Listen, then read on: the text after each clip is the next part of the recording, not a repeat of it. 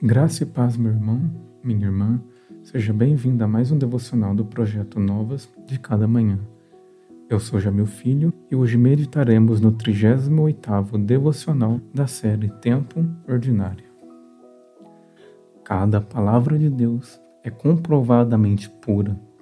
Ele é um escudo para quem nele se refugia nada acrescente às palavras dele. Do contrário, ele o repreenderá e mostrará que você é mentiroso.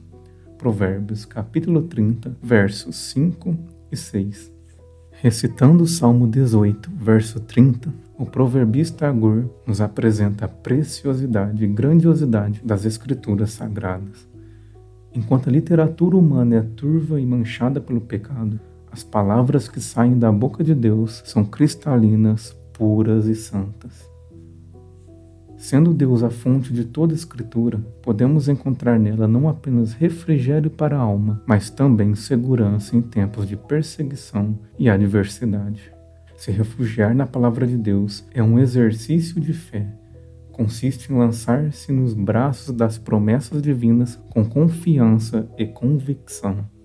Não é olhar para a circunstância e crer que tudo ficará bem, mas é olhar para a palavra e compreender que tudo está bem, pois está debaixo do controle soberano de Deus.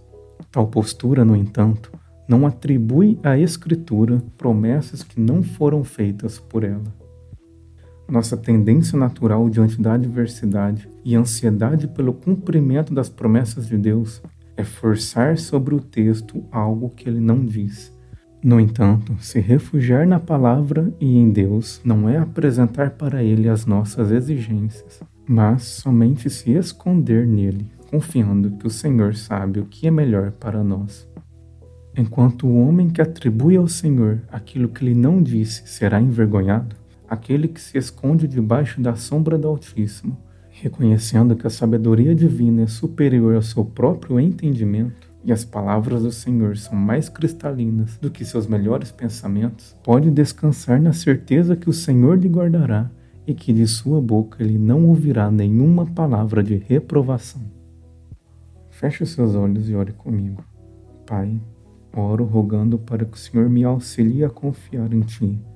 Não permita que minha mente e coração venham a duvidar da Tua palavra ou perder a esperança nas Tuas promessas Ajude-me a descansar na certeza de que o Senhor ainda é soberano sobre todas as coisas, para que em tudo o teu nome seja glorificado e o teu reino manifesto. Oro no nome de teu filho Jesus. Amém. Muito obrigado por acompanhar mais um devocional do projeto Novas de cada manhã. Lhe espero amanhã em mais um devocional da série Tempo Ordinário. Que Deus lhe abençoe grandemente.